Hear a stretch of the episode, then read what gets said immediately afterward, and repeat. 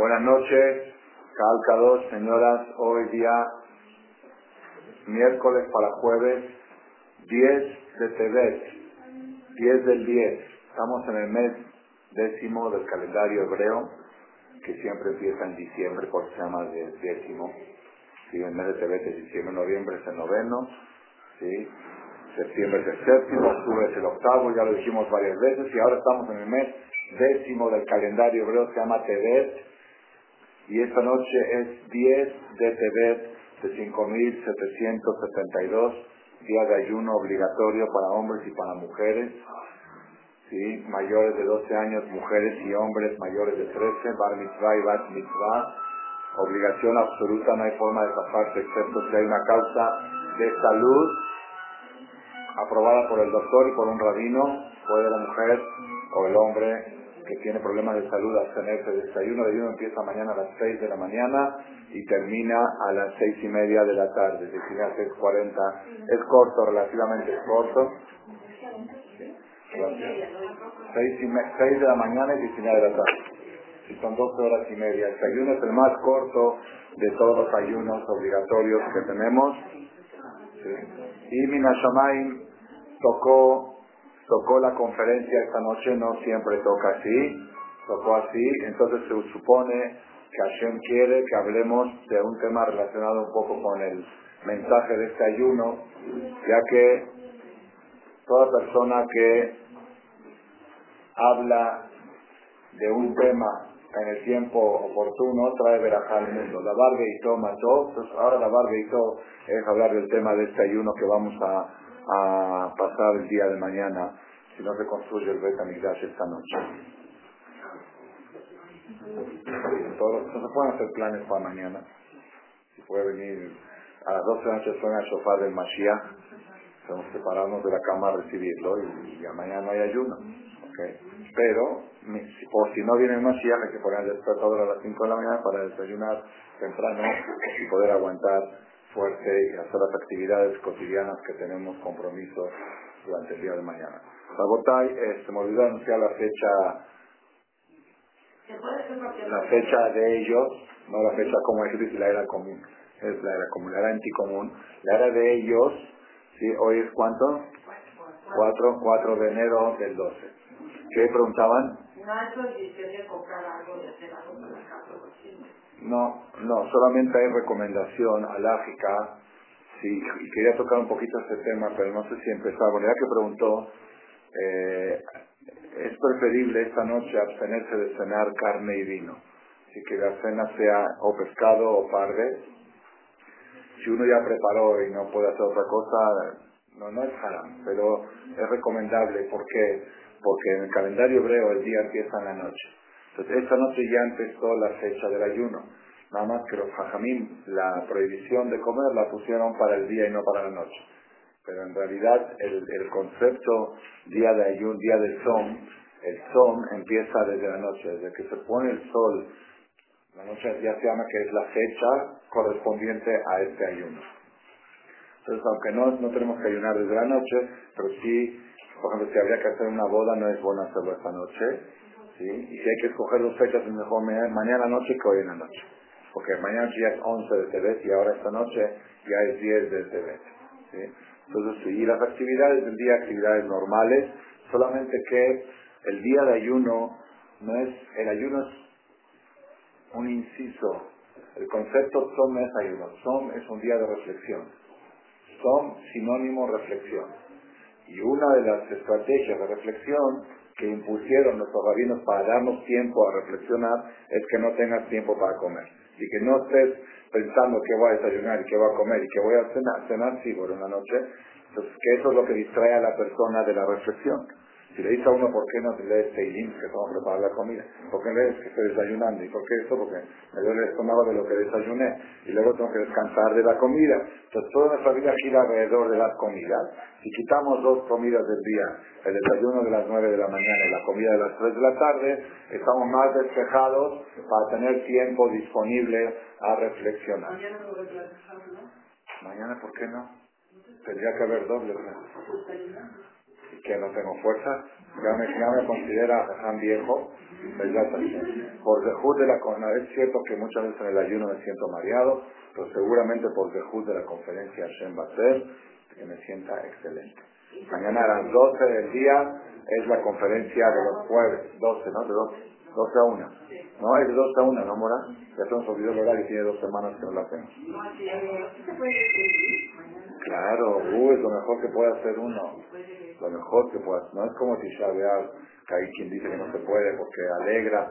No, mañana es de las mejores cosas que puede hacer uno es leer Otra cosa buena que puede hacer uno es venir a la conferencia. Otra cosa buena que puede hacer es leer algún libro de Musar, especialmente los que hablan de la Shonara, para que vea la persona los estragos que provoca la lengua de la persona. Toda la destrucción del pueblo israelí, del mundo entero, está en manos de la boca.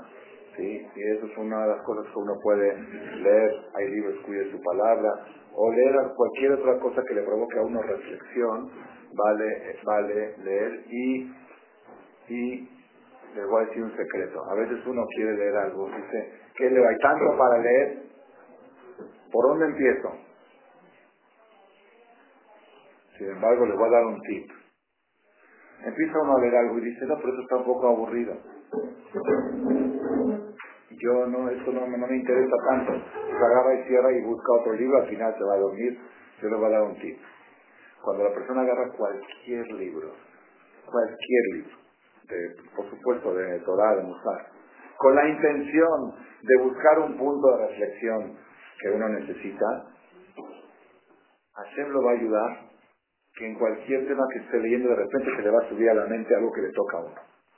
Quizás no lo que dice el libro, porque hay una regla que el que viene a purificarse Dios lo ayuda. ¿Cómo es la valeta? Yo estoy ahorita con el libro abierto leyendo. ¿Para qué estoy leyendo? No por curiosidad. Estoy leyendo porque estoy buscando un punto de reflexión. Y quizás ese libro no lo trae ese punto de reflexión. Agarré el libro equivocado, no importa. Pero yo demostré con esta acción que quiero mejorar. Hashem a fuerzas, esa fuerza, yo lo he comprobado, a fuerzas. Tú te pones a leer algo y tu reflexión sale otra cosa, no lo que dice. Porque Hashem vio que tú estás interesado en mejorar. Entonces ese es uno de los consejos que les doy para el día del ayuno, buscarse un tiempito. Sencillamente la hora del desayuno que te lleva media hora y la comida que te lleva una hora, esa hora y media dedícala a leer. A leer que, a buscar algo que te sirva para mejorar tu calidad humana, tu calidad judía, para ser mejor persona, mejor yehudí. Y uno dice, no, pero este libro no habla nada de eso, no importa. Si tu intención es esa, Hashem te va a mandar la reflexión a la mente como un Ruajacodes, como una profecía, lo que tienes que mejorar. ¿Está bien? Ese es un tip para empezar la conferencia. Rabotai.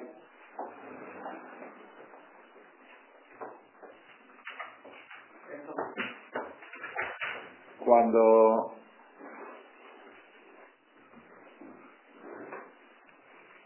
leemos la perashá de la semana pasada, Perashat Vaigash, es el final feliz del drama de Yosef y sus hermanos. Es una película dramática, sobre todo el proceso, desde que, lo, desde que lo envidiaron, que lo vendieron, que lo echaron al pozo, desde que la esposa del patrón se enamoró de él y lo quiso hacer caer, y luego lo metió a la cárcel, al calabozo, y luego el faraón sueña las siete vacas gordas, las siete vacas flacas, todo ya se lo saben, seguramente en las vacaciones tuvieron tiempo de echarse todo el Shentov, sí, con todos los comentarios, que ahí no hay nada que hacer en las vacaciones más que leer los libros de, la perashá de la semana, ¿verdad? Están bien actualizados. Y la parte más tensa de toda la historia es cuando Yosef este, le, manda a esconder la copa en la, bolsa de Viñamín y van a decir ustedes son unos rateros y aquí Viñamín se queda y Yehuda había salido garante dijo si no te lo devuelvo pierdo este mundo y el mundo venidero, me juego el lama va. Y entonces ya salió a, a enfrentar a Yosef y le dijo todos los argumentos, se le pararon los pelos a Yehuda del pecho. Yehuda, tenía dos pelos que cuando se le paraban, le perforaban la camisa. De tan fuerte que era. Entonces Yosef vio los dos pelos de Yehuda que perforaron la camisa, la túnica, y dijo, esto ya está si seguimos así, eso va a ¿no? Y, Yehuda le dijo, si yo saco mi espada, le dijo, no la vuelvo a regresar hasta que lleno a Egipto de cadáveres. No dejo uno vivo. Y Yosef le contestó, si tú la sacas, yo te la enrollo en tu cuello. ¿Sí? Entonces hay muchas cosas, muchos detalles que pasaron ahí que Yosef le dijo a Menashe, cálmame a este. Y Yehudá pegó un grito, pegó un grito, que del grito de Yehudá se cayó el rey faraón del trono, se le movió el trono y se cayó. 200 soldados que estaban al lado del faraón se les volteó la cabeza así y ya no la pudieron regresar. Así se quedaron. De por vida, ¿eh? Y dos ciudades, una llamada Pitón y Ramsés, se cayeron los edificios. Del grito de Yehuda. Sí, es otro tema en la esclavitud de Egipto. Y entonces Yosef le dijo a su hijo Menashe, le dijo Menashe, cálmame Entonces Menashe dio un golpe aquí en el piso, ¿sí? Y Yehudá se desbarató. No, perdón, no fue un golpe. Le dio una, una cachetadita aquí a Yehudá. Dijo, cálmate. Y se desbarató Yehudá. Dijo Yehudá, este no, este no es un gol. Este, este es algo de la familia. Sí, pues sí, era nieto de Jacob, hijo de Yosef. Pero no, ellos no entendían lo que estaba pasando. En ese momento Yosef decidió que era el momento apropiado para allá. No voy a entrar mucho en detalle por qué esperó, por qué toda esta tortura, todo, todo está muy explicado, espectacular. Este año encontré explicaciones espectaculares. El Ramban y el Ora Jaime Akadosh debaten acerca de por qué Yosef no le mandó avisar a su papá que estaba vivo una vez que se hizo rey. estaba en la cárcel, estaba en la cárcel, una vez que se hizo rey, ¿por qué lo dejó sufrir a su papá nueve años más? Que le diga, papá, estoy vivo, estoy bien, lo que se ofrezca, estoy a la orden, llegué a ser el rey de Egipto. Hay tres caminos, dos del Barano Jaime Natal y uno de Ramban Nachmanides, espectacular. Pero no es mi tema y no, no, no vamos a alcanzar al tema de la conferencia. Probablemente mañana. Rabotai. Ahora llega el momento en que Yosef se declara a sus hermanos. A mí, Yosef, yo soy Yosef, vuestro hermano, que ustedes me vendieron a Egipto. Sigo siendo vuestro hermano. Dijo, no se preocupen. Ustedes no, no se sientan mal que me vendieron, porque aunque ustedes habrán pensado mal, pero todo fue para bien. Imagínense si no me hubieran vendido, ahorita no estaría yo en esta posición y no tenían ustedes lo que comer. Sí, le dijo, por favor no se enojen con ustedes mismos. Y usted les hizo terapia, terapia psicológica a sus hermanos. Los hermanos estaban traumados. Cuando dijo a mí Yosef, le dijo, cálmense, cálmense. Todo lo manejó Hashem, todo lo hizo Hashem, ahí está que todo es para bien. Esa fue la, la grandeza de Yosef y que teniendo la posibilidad de vengarse de sus hermanos de lo que le hicieron, que estaba al borde de la muerte por culpa de ellos y que sufrió 12 años en la cárcel. 12 años en el calabozo. ¿Saben qué son 12 años? Roshaná, Kippur, Sukkot, Pesach, Shavuot, Rosh Shabbat, el, el cumpleaños, el pidió el nacimiento del sobrino, la boda de su cuñado, la boda de su sobrino, la boda de su otra sobrina. Todo sí. Su hermano Binyamin su hermano Benjamín se casó, no estuvo, Yosef no estuvo en la jupa de él, y tuvo diez hijos, no estuvo en el tour de ninguno de ellos. ¿Se acuerdan cómo se llaman los diez hijos? Bela, Babeje, Gashbel, Erabe, Gerabe, Naamán, Ejiba, Rosh, Mupim, Jupim, Bahar. ¿Sí? Diez hijos tuvo Benjamín, y no estuvo Yosef en ningún nacimiento de sus sobrinos, no estuvo en el Brit Milá, donde estaba en el calabozo, los hermanos cantando y él y él ahí en el calabozo con Igidos, con Boín. Todo eso no le dio a Yosef la pauta de sentir un sentimiento de venganza de sus hermanos. Dijo, no se preocupen con todo, hizo terapia psicológica. Dijo, ustedes no me hicieron nada, todo es de Borolam, cálmense, no se sientan mal, yo los quiero mucho.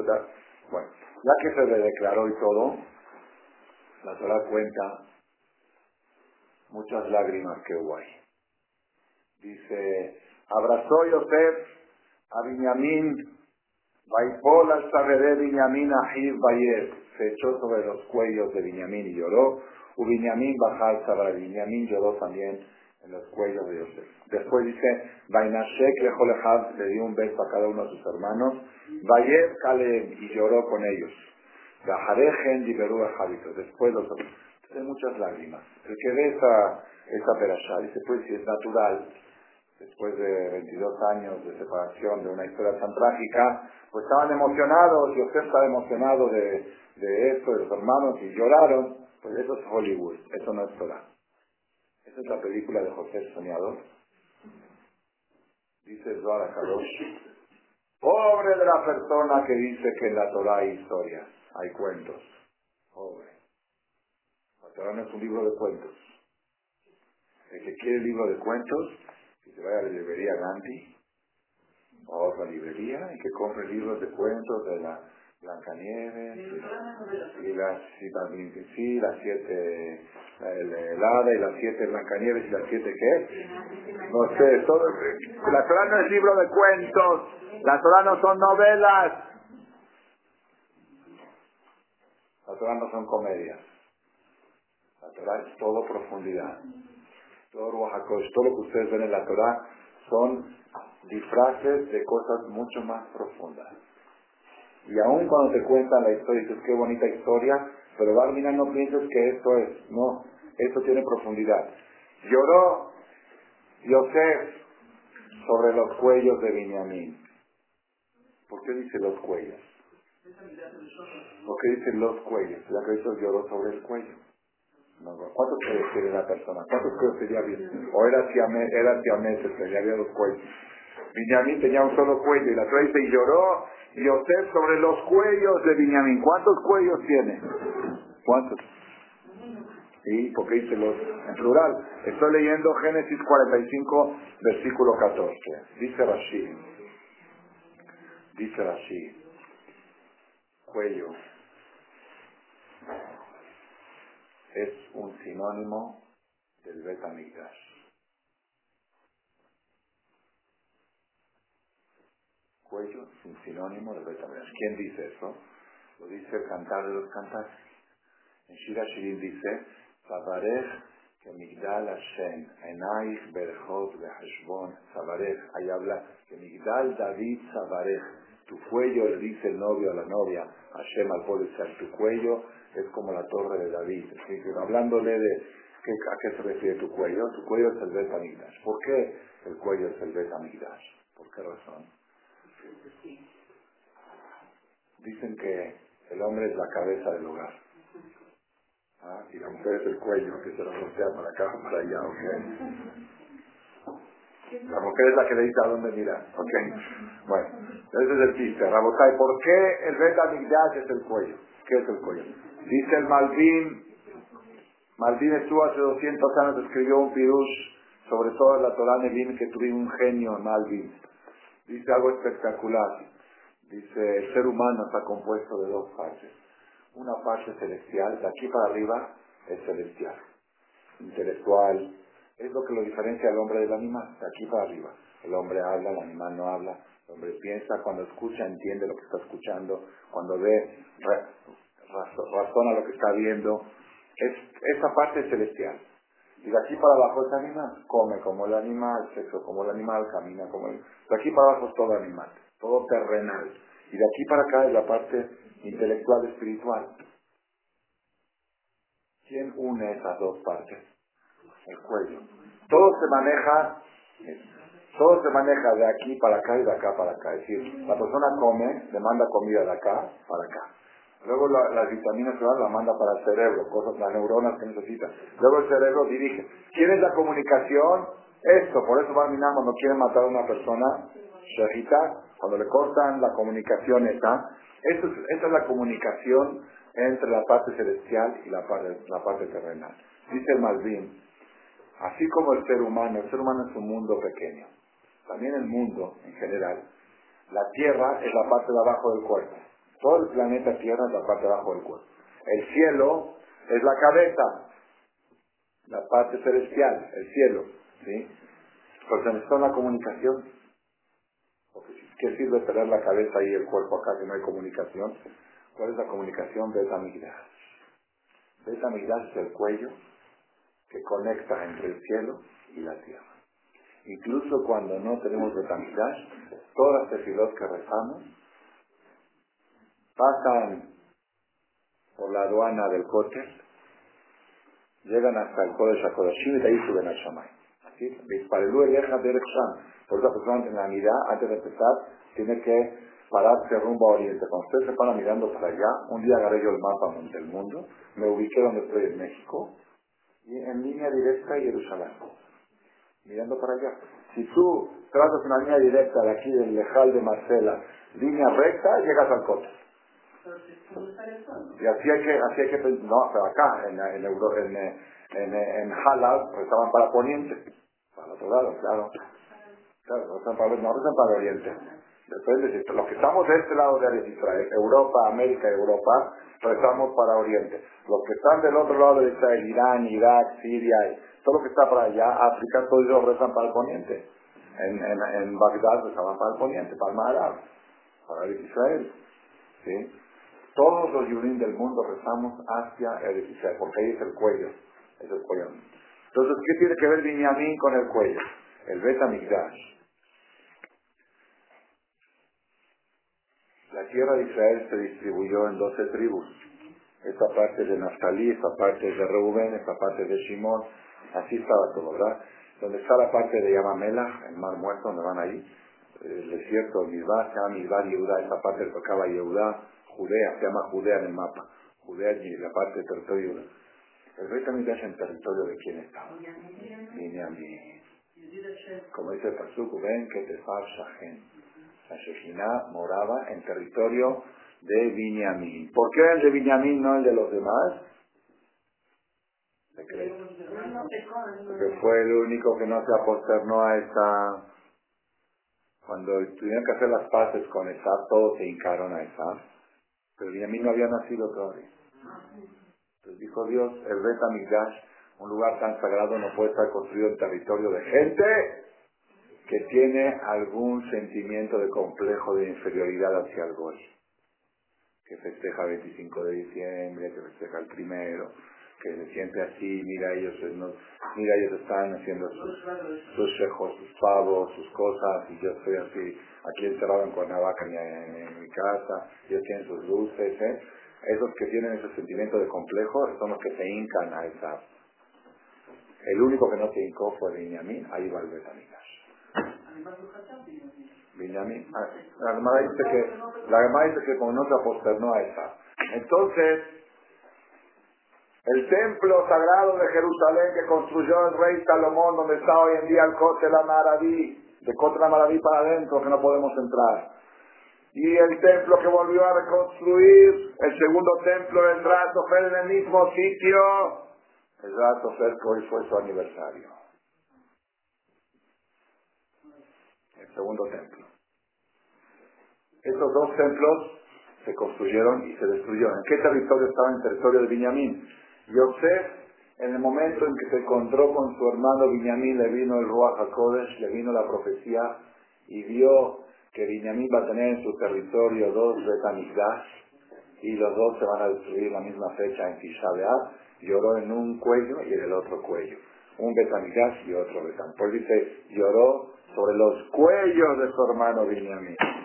No son yo llantos de hermanitos que se encontraron y están emocionados y se les salieron las lágrimas, como lo mostró Hollywood en José el Soñador.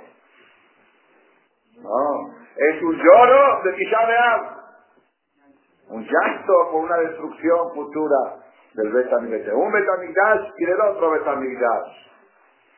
Y Binyamin baja al Tabarat Benjamín lloró en el cuello de Yosef. Ahí no dice los cuellos, en el cuello de Yosef. ¿Este sí lloró por sentimiento? Tampoco. Dice Rashi, sí, Urban Había un Mishkan antes que se construya el Bet No voy a decirles toda la historia porque es muy larga. Desde que Israel salió de Mitzrayim hasta que se inauguró el templo del rey Salomón, ¿cuántos años pasaron?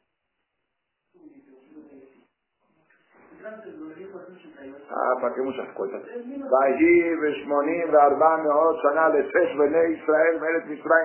El profeta dice, y fue en el año 480 de la salida de Egipto, 480 años después de la salida de Egipto se inauguró el templo del rey. ¿Y mientras dónde, dónde rezaban? ¿Dónde hacían corbanot? En el santuario portable que había hecho Moshe Rabenu. Por el santuario estuvo varios sitios 300 y pico de años estuvo en el sitio de Yosef, en el territorio de Yosef. Se llamaba Mishkan Shiloh, fue el que más duró.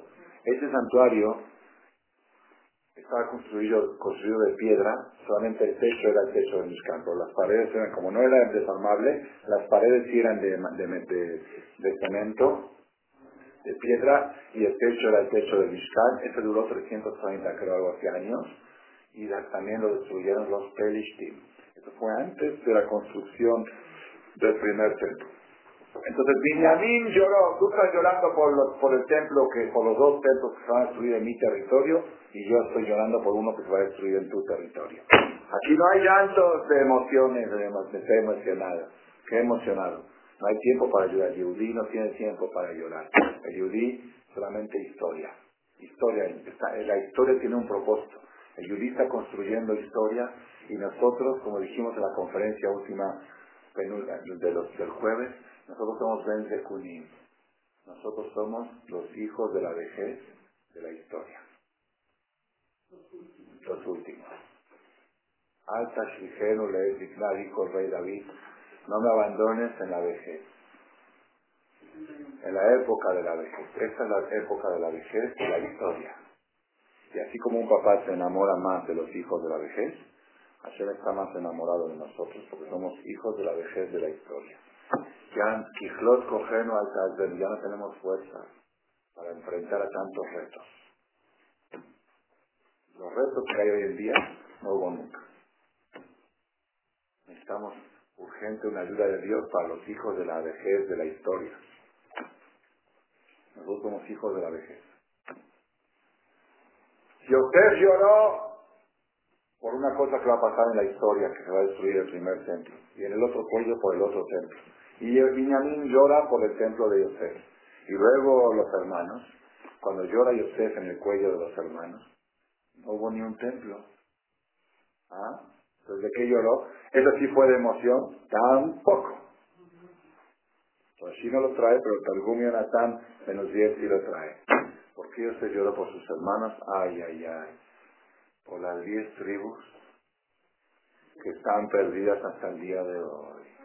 Los judíos que estamos conocidos y identificados en el mundo somos el 20, el 15% del pueblo de Israel. ¿De qué tribus son? Reuben, Shimon, Levi si está aquí, Levi está con nosotros, Yehuda somos Yehudim nosotros. ¿sí? De Yehuda estamos. ¿sí?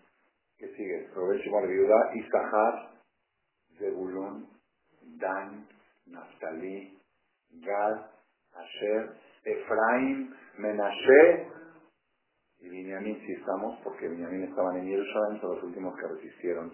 Cuando se destruyó los que quedaban eran los de Yehuda y Binyamin, y de, los de que estaban en Jerusalén. Pero todo lo de alrededor se lo llevó el rey de Asiria 30 años antes de la destrucción del primer templo y nunca regresaron. Los que regresaron de Babel a Israel a construir el segundo, y ahora nada más esas tres tribus, Leví, Yehuda y Binyamin. Entonces Yosef lloró a sus hermanos porque se van a ir en un galut ¿sí? Y quién sabe cuándo van a regresar. No puedo ahorita extender el tema, el que quiera que se meta en Google y que ponga Seret Ashvatim, y ahí va a ver toda la historia y las versiones, las, las este, hipótesis donde se encuentran en este momento. Algunos dicen que son los chinos, en español hay que ver si está 12 tribus, pero en hebreo hacer Tashvatim y alguna vez me decís, sale toda la información. Algunos dicen que están en China. Es más, cuando Colón, ¿saben quién era Colón? Hizo su expedición para ir a la India. Sí. Primero que todo, me, me, regalaron un libro de Inquisición. Primero que todo, es casi seguro que Colón era Yehudi. Hay un jajam grande que se llama Marí Colón, Colón era Yehudí. la campaña de Colón costó mucho dinero y la reina Isabel no le quería autorizar el presupuesto. Colón salió a la expedición con dinero de judíos, la comunidad judía de España. Ellos financiaron la expedición. ¿Y por qué? Ahí trae. Porque ellos tenían esperanza que Colón iba a encontrar a los sacerdotes Shebatim y ahí van a poder ir los Yudim y vivir tranquilos. Ellos tenían una teoría de que los Yudim y los aceros Batim tienen autonomía y gobierno propio y por lo menos no van a ser antisemitas. Entonces, como ya no había una parte en el mundo donde refugiarse tanto odio, en el tiempo de la Inquisición, estaban buscando un lugar, y por eso Colón se llevó con él uno que hablaba hebreo, porque él esperaba encontrar gente de habla hebreo. Y él se iba a la lejana India para buscar los atletas Shvatim. Así está en este libro, lo tengo aquí en mi oficina, me lo regaló una persona, en la historia de, del Galut. Yosef lloró con Binyamin por los dos cuellos, dos betamigdash. Binyamin le lloró a Yosef por su betamigdash, su santuario portable que estaba en su territorio.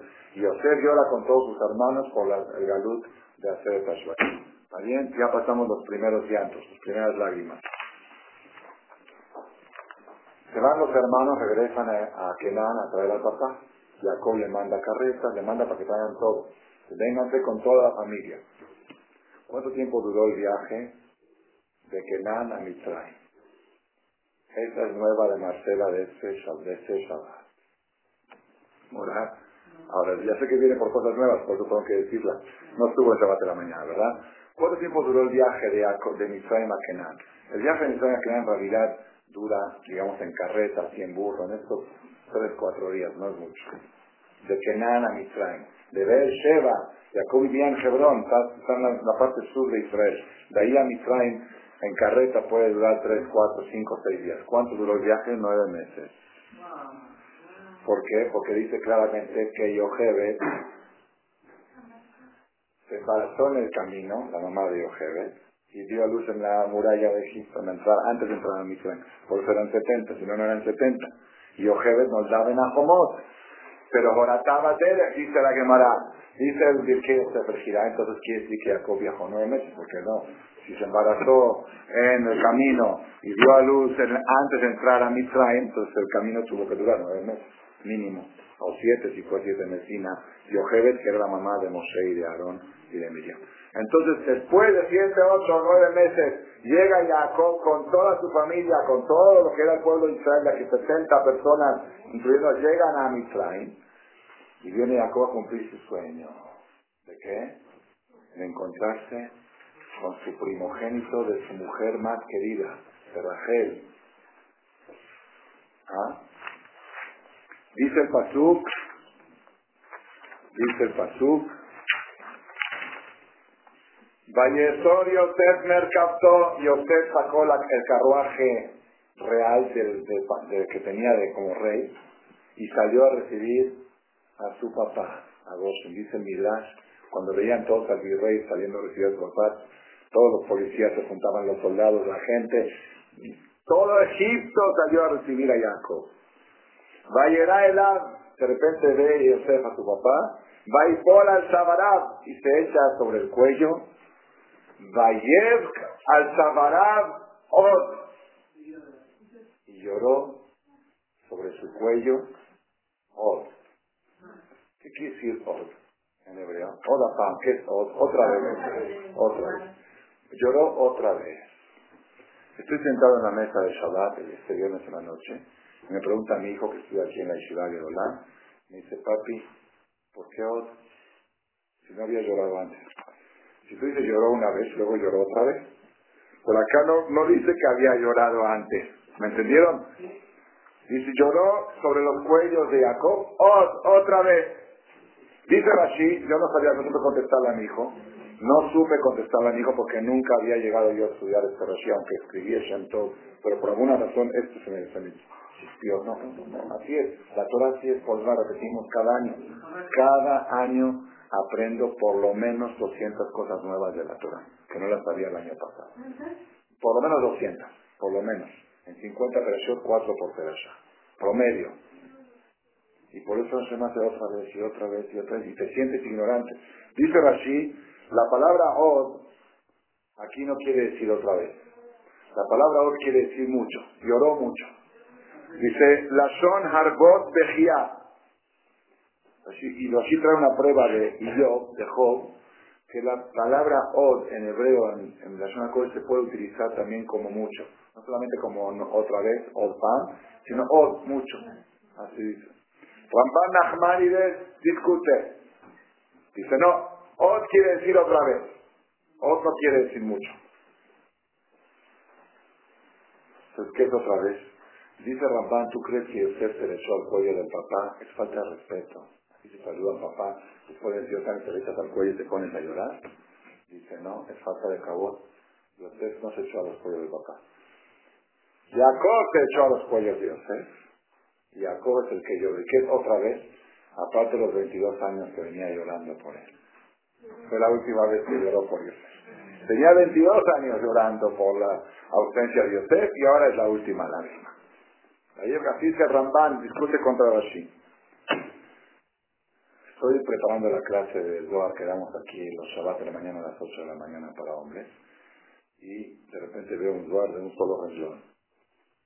Vayek al Sabarab Od. Y lloró. ¿Quién lloró? ¿Jacob o Yosef? Primero dice, Rashi dice Yosef y Ramban dice Jacob. ¿Verdad no? Rashi dice Yosef, y Jacob. El Zohar dice los dos. Ya primero pues arregló el Zohar, los dos lloraron. ¿Está bien? Od. Dice Zohar, Mau Od. ¿Qué quiere decir Od? La palabra Od quiere decir demasiado. Eterno. Ashreyo Shever Teja, odia de luja cela. Aquellas personas que les gusta sentarse en la casa de Hashem, todos van a poder alabar a Dios para la eternidad. Leolam todos los días yo te bendigo acá en este mundo, y por eso Leolam ¿qué es Baez? ¿Qué es Mora?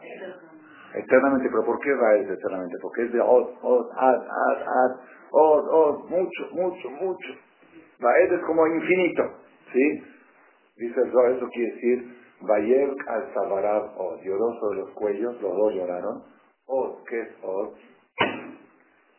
Cuando Yosef lloró con Binyamin en un cuello es por el primer Betamigdash, el segundo cuello es por el segundo Betamigdash. Binyamin llora en el cuello de Yosef por el santuario que se destruyó en territorio de Yosef. ¿Y acá de qué están llorando? Ay, ay, ay. Deu Galuta Ajarón. Por lo largo de este Galut. Tiene ya casi dos mil años que estamos sin Betamigdash y todavía no se lo ve cerca. De eso lloraba. Porque el primer galut, el de Mitraim, ¿cuánto duró? 210 años. Fue duro, 210. El de Babel, ¿cuánto duró? 70 años. Después de 70 años ya volvimos todos a entrar con Betamigdash. Y este pasa un siglo, y pasa otro siglo, y pasa otro siglo. Y seguimos llorando en Tisha y seguimos llorando. La Gemara dice que desde el año 400, desde que se destruyó el segundo templo, ya no compres propiedades en Juzlares aunque te las vendan a mitad de precio. Dice si te ofrecen una propiedad en México, 400 años después que se destruyó el templo, si te ofrecen una propiedad que vale mil, en 100, no la compres. Porque en cualquier momento tiene que construirse el y se van a devaluar las propiedades, es mala inversión. Eso desde hace 1500 años. Desde hace 1500 años ya no se recomienda invertir en México, ni en América, ni en Argentina, ni en, Inglaterra, ni en Europa, porque es cosa de cualquier momento.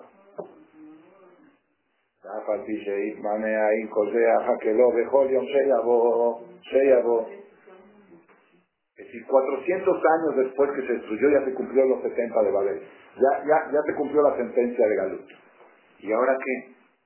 ¿Ahora qué? El Galut ya cumplió su función. Los primeros, la destrucción de Betamigdash, 400 años. ¿Y ahora qué? Ahora es problema nuestro. Problema que Hashem no ve al pueblo de Israel preparado, preparado para el fin de la historia, para la parte última de la historia, la parte de los mil años últimos de la historia. No estamos preparados todavía. Porque si estuviéramos preparados, ya estaríamos ahí. Y ese es el od, ese es el lloro. Od, od, od. ¿Entendieron cómo está? Y Yosef llora con Binyamin por la destrucción de los dos templos. Binyamin llora con Yosef por la destrucción de un santuario. Yosef llora con sus diez hermanos por el galuz de las diez tribus. Y Jacob y Yosef, los dos juntos de que lloran, de que este galut que estamos ahora no se termina todavía. ¿Ah? Lo veían con Roja. Que en potencia podría haberse terminado desde hace 1500 años porque ya se cumplió la sentencia de la destrucción del templo. El objetivo ya se cumplió, pero no hay a quién, no hay a quién llevar a Jerusalén. No hay un pueblo preparado mentalmente, espiritualmente y, sentimentalmente para radicarse en Jerusalén y la Y ese es, ese es el lloro que lloró Jacob con Yosef. esos cuatro ayunos obligatorios que estableció los Sajamín son cuatro ayunos relacionados con Beta Midrash. En total tenemos seis ayunos en el calendario nuestro. Tenemos Yom Kippur, que este no es de Beta Midrash, ese es para perdonar los pecados ¿sí? y tener Shana Tenemos el ayuno de Ser, que tampoco tiene que ver con el Beta Midrash, es por el milagro que pasó en Purim, ¿sí? el ayuno de Ser. Y hay otros cuatro ayunos obligatorios que son relacionados directamente con el Beta Midrash.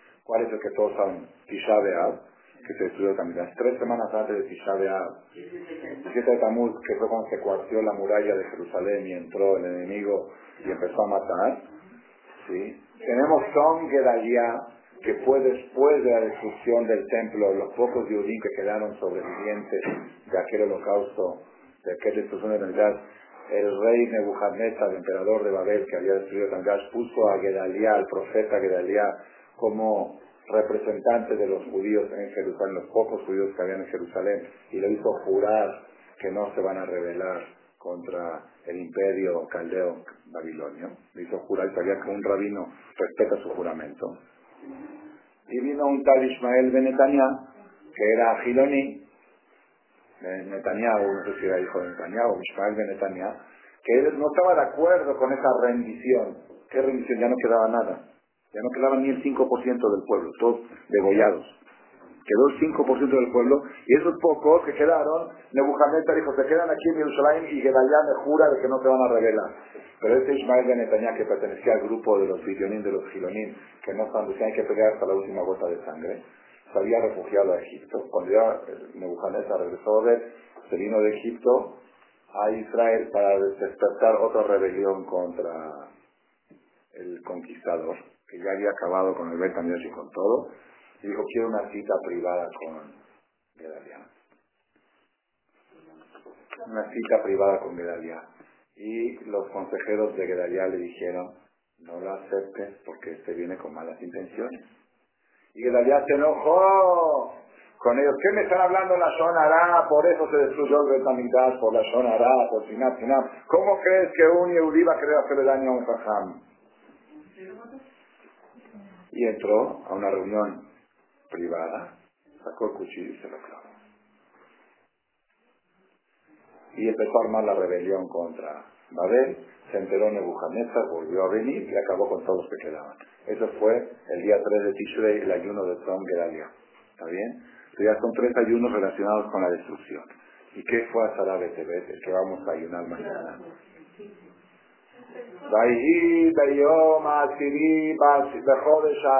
Dice el Pasuk en Melachim en Reyes, llegó el rey de Babel a Jerusalén, Vayase Malea Mazor y puso un estado de sitio, sitio Jerusalén. Jerusalén estaba amurallada y puso un estado de sitio a Jerusalén para que no entre y salga nadie, ni alimentos ni comida. Digo, con un sitio prolongado vamos a poder hacer que se rindan y se rindan lo último, lo último que quedaba, lo demás estaba conquistado. Lo de alrededor de Jerusalén ya estaba en manos de ellos, pero Jerusalén había resistido porque tenía la muralla. Ahí estaba el Betamigdash, ahí estaba Yehudá y Binyamin. Todas las demás tribus ya se habían ido a Galut, lejano. Entonces la última resistencia era Yehudá y Binyamin con Shevet Levi que estaban ahí adentro. Y el rey de Babel puso sitio y estuvo en estado de sitio en Jerusalén. ¿Cuántos años duró ese sitio? Tres años en el tercer año, el día de Shiva Tamuz, con una historia que sucedió con el puerco, que, que lavó las pezuñas de cuarteó la muralla y ahí empezó la... Entonces, ¿qué es el ayuno de mañana? El día en que Samach Melech Babel es Jerusalén, que sitió el rey de Babel a Jerusalén. ¿Ok? Entonces, siempre toca, siempre, la perashá esta que les leí ahora, antes de este ayuno, siempre. En todos los años. Porque Hanukkah toca Miket, y luego viene el ayuno de, de Azara Tevet Vaigash. Y por algo en esta perashá llora uno por un cuello, llora por el otro cuello, el otro por el otro cuello, este por las diez tribus y este por el... ¿Entendieron lo que está pasando? Hay una relación muy estrecha, muy estrecha, Rabotay. De todas las cuatro fechas que yo les mencioné, ¿cuál fue la más trágica? La que le sigue, Shivasa Betamuz. La que le sigue Tom Esta, la de mañana, aparentemente, es la más ligera porque no, no pasó nada. Si no hubo muertes, no hubo matanzas, no hubo víctimas en Azara Tebet. En Tisha hubo víctimas, en Shiva Tamuz hubo víctimas, en Son hubo víctimas, en Azara Tebet no hubo víctimas. Nada más que entró el enemigo y sitio. Y ya no, no dejaba entrar alimentos. Y Jerusalén tenía suficiente alimentos para aguantar 20 años de sitio. 20 años. Tenía una bodega, Calvaza Búa tenía una bodega de trigo para 20 años. Y Nafimón Ben Gurión tenía una bodega de aceite para 20 años. Y el otro, como y el tercero tenía una bodega de vino. Dijeron, nosotros mantenemos aguantamos, no hay, no hay ejército que pueda sitiar 20 años. Los soldados, las esposas lo están esperando también. Y no había como la facilidad de traslado de aviones. Entonces dijeron, no van a aguantar, se van a rendir, se van a regresar a, a Babilonia y Jerusalén se mantiene. Pero después vinieron los Bidionim, los mismos del grupo de Ismael Benetaniah, y dijeron, la única forma de que la gente entienda que tenemos que pelear es quemando las bodegas, quemando las tres bodegas. Si la gente está muriendo de hambre, tiene que salir a pelear, para obligarlos a salir a pelear. Bueno, esa fue, esa es la época de la destrucción. Dentro de todas las destrucciones que le conté, la, más leve es el ayuno de Azara Sin embargo, Está escrito en el libro que Neset Agdolá, lo trae el Besiesel, que Neset Agdolá estuvo hace como 600 años, de los grandes Rishonim, que este ayuno es diferente a los otros tres. ¿Que qué? Que si caería en Shabbat, no se pospone para domingo, se ayunaría, se ayunaría en Shabbat. En realidad hoy en día ya no cae, pero en los tiempos que hacían, en los tiempos que hacían los jodes según la luna, no según un calendario fijo, podía llegar a caer el 10 de Tebet en Shabbat se ayunaría. Si cae, si cae el 17 de Tamuz en Shabbat, se posterga para el domingo y si cae. Si cae Tisha en Shabbat, se posterga para el domingo y el sábado en la tarde en Sudash Lishit puedes comer carne y tomar vino como Sudash Lomo Amelech. Sudash Lishit es Shabbat Kodesh. Y luego te sientas en el suelo el sábado en la noche en vez del sábado. Porque el Shabbat no se puede estar en ayuna. Pero si caería Sadabe Tebet en Shabbat, se ayunaría en Shabbat. Y efectivamente nunca cae en Shabbat, pero sí cae viernes. Nunca hay uno que puede caer viernes. Y cortamos el ayuno con el Kiddush. Después de Boy Kalá, Boy Kalá, Shabbat Malketá, Arbit de Shabbat, vas a la casa y el corte del ayuno es con la copa de Kiddush. ¿Se acuerdan que yo hace dos años? Que cortamos un ayuno con el Kiddush de Shabbat. Ese es el ayuno de Azara de Tebet, el único. ¿Por qué? Dice el Agdolá, porque en todos los ayunos, dice el profeta, el ayuno, dice el mes, el ayuno del mes cuarto, es el mes de Tamuz, el ayuno del mes quinto, el mes de A, el ayuno del mes séptimo, es el mes de... Entonces el mes, si lo pasas un día, lo estás haciendo dentro del mes, pero el ayuno este está escrito en el profeta que todo deja es mayoma de, registra mayoma de, el mero día este, el 10 del 10, Así se llama la conferencia del año pasado, bajen de internet, 10 del 10. El 10 del 10 es impostergable. Tiene que ser este mero día. Pregunta Hatam Sofer. Qué impresionante. no entiendo.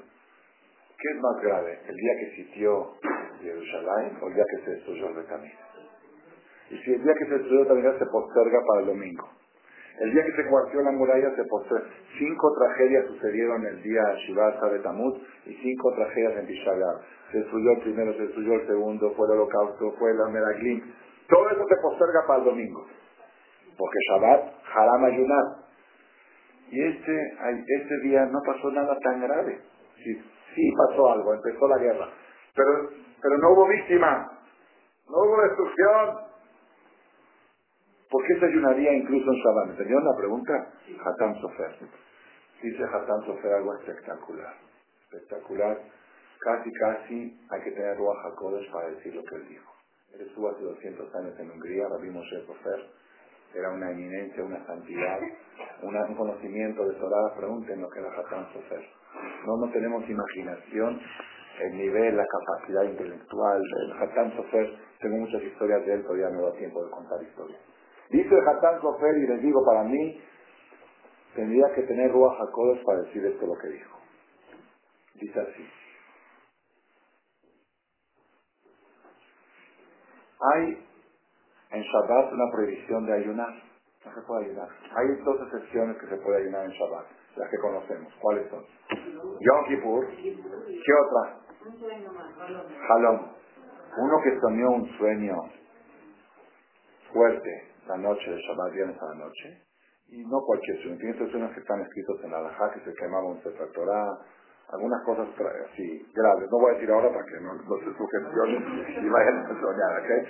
No voy a decir de qué. Pero que sueña ciertos sueños el viernes a la noche, debe de ayunar en Shabbat. Dice la Gemara, Kasher Ta'anit jalón que es la mejor. Es tan bueno el ayuno para el sueño como el fuego para la paja.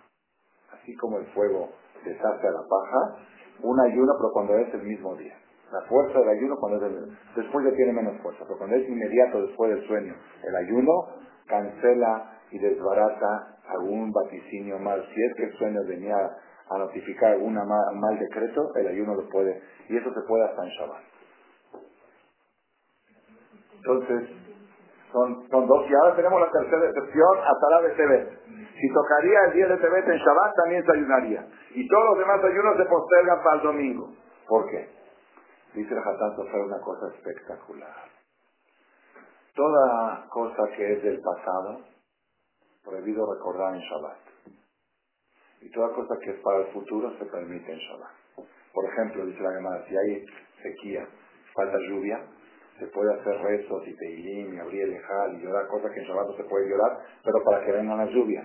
Lo que es para el futuro se permite en Shabbat. Lo que es del pasado se prohíbe en Shabbat. En Shabbat es prohibido contar cosas tristes en la mesa de Shabbat, si es que alguien sucedió algo en la ciudad, un choque o alguna cosa, no se puede hablar de esos detalles en la mesa de Shabbat. Es profanar el Shabbat. ¿Por qué?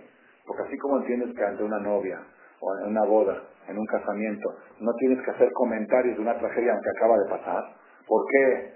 Porque la novia hay que tenerla contenta. Shabbat es voy calá, voy calá tienes la novia en la mesa, no se puede hacer ningún comentario triste, incluso de cosas que pasaron hace tres años.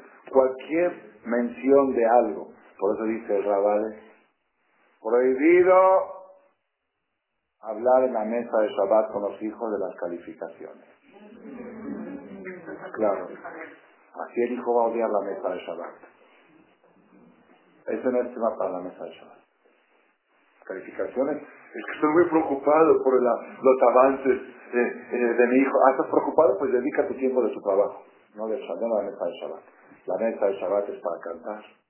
La mesa de Shabbat es para platicar de la perashá de la semana. La mesa de Shabbat es para contar buenas noticias, cosas bonitas. Fulano se alivió, fulano esto, hay tour, hay boda. Esa es la mesa de Shabbat. Entonces, todo lo que es del pasado está prohibido mencionarlo en la mesa de Shabbat. Pero cosas que son para el futuro, si tú tienes que advertirle a tu hijo, mira, no hagas esto porque fulano hizo esto y mira lo que le pasó.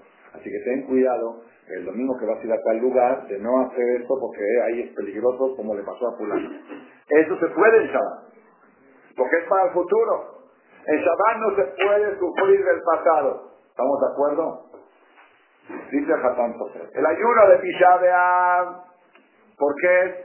Porque se destruyó el Betamidash pasado. El ayuno de Shiva Betamut se cuartió la muralla pasado. El ayuno de Gedalia, ¿por qué? Porque mataron a Gedalia pasado. El ayuno de Kippur, ¿por qué? Para el futuro tener un buen año. Es una estrategia para tener Shana.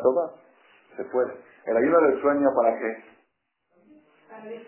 Para destruir más, para tener un futuro bueno. Todo lo que es para el futuro se permite en Shabbat. ¿Qué pasa con Azara TV? Aparentemente Azara TV es del pasado. Pero en el pasado dijimos que no pasó nada. Nada más sitiaron, pero no murió nadie. No hubo tragedia. Ah, escuchen esto porque es algo impresionante. Dice el Hatán Roja Kodesh, Medaber Mitoch no. Es profecía lo que dijo Roja Roja Kodesh hablaba de la boca de Hatán Sofer. Lo vi, esto me lo enseñó una Abrej, que lo escuchó en su yeshiva, que estudió en Israel en la yeshiva. Cuando estuvo acá hace dos años en Sabah de Técnico, el Malguía, la yeshiva nos decía esto cada año, y lo leyó de adentro, y yo sí busqué el libro, y me lo leía adentro. Impresionante. Dice Hatán Sofer, cuando sitió el rey de Babel a Jerusalén, no pasó nada. Algo sí pasó. Que en el cielo los ángeles sitiaron el trono celestial, los ángeles acusadores y los ángeles defensores para decidir si esto se terminó o esto sigue. El sitio de aquí abajo era una señal para el pueblo de Israel que en el Bedín Mala están juzgando el futuro de este pueblo. Así como una persona cuando le viene una enfermedad leve, un problema leve, es un aviso de que hay algún problemita ahí arriba hay que resolverlo. No nada más tomarte la aspirina. La aspirina hay que tomarla. Pero es un aviso de que hay algún problemita, como dice la no hay enemigos aquí abajo. Si no tienes enemigos ahí arriba, cuando llegó el, rey de Babel a Jerusalén, era un aviso a los que están en Jerusalén. Hay una reunión ahí arriba en una junta del sistema judicial celestial para decidir qué va a pasar con esta ciudad. Todo lo demás ya está destruido. Todo el Israel está conquistado. Hay junta en el cielo para decidir lo último que queda del pueblo de Israel, Betamidash y Jerusalén. ¿Se queda o no se queda? Dice Hatán Sofer, Dice el Hatán Sofer, escuchen qué impresionante. La Gemara dice que el mundo es juzgado en cuatro fechas del año. En Pesach se juzgan los cereales, en la época de la cosecha del trigo. En Shavuot se juzgan los frutos del árbol. En Rosh Hashanah se juzgan las personas, para va salud. En Sukkot se juzgan las aguas, ¿no? Y en Atarabe TV se juzga el galut. Cada año en Atarabe TV se vuelven a sentar en el trono celestial y deciden si el próximo diciembre vamos a estar en Cuernavaca, en Acapulco, Barminal o en Jerusalén. Eso se decide mañana. Mañana, el día del ayuno de Atarabe TV, es un Yom Kippur, pero ¿para qué? No para Parnasato va, para Jaim Tobim Shalom, para decidir el Galut, el Od que lloró Yosef, Od, Od, Od, ese Galut tan largo. No está Este es todo el Hidush. Dije por lo menos cuatro Hidush. Dije los nueve meses de Mitzrayim a Kenan, de Kenan a Mitzrayim, fue Hidush y otros, ya no me acuerdo cuál más. Ah, pero eso sí es Hidush y no es mío, es del Hatán Sofer. Dice Hatán Sofer, hasta Betebet y Omatin, el día de juicio, ¿cuánto va a durar ese galut? ¿Hasta cuándo? Y si el año pasado no se construyó el Betamigdash, no es por Tisha Es porque la Sarabe Betebet pasado, la gente estaba en Acapulco por la vaca. No, un ejemplo, un decir, la gente estaba en otra. Hoy me escribió, hoy me escribió un alumno de Panamá, una persona que de Shama en Barce de acá. Nos escribimos por Black. Le digo, ¿dónde estás? Me dice, mejor no le digo. Dice, lo que antes disfrutaba ahora lo sufre, pues tengo que estar aquí porque la familia pues en vacaciones en Panamá. Y vas a ayunar mañana, tienes Minyan, tienes secuestrar. Se va a Hashem Minyan y secuestrar, pero es un gaina en Aruba. No conozco, nunca estuve. Pero mero Caribe. Las playas de Aruba. Una vez una persona, ¿no? ¿Qué Miami? Sí, cerca de Miami. Una vez una persona le dijo a Jajam, me voy a Aruba. Dijo, ¿sabes qué es Aruba? Aruba en hebreo es chimenea, Aruba. Eso es lo que te espera ahí arriba después que regreses de ahí. Así le dijo, es, es poco duro, ¿no?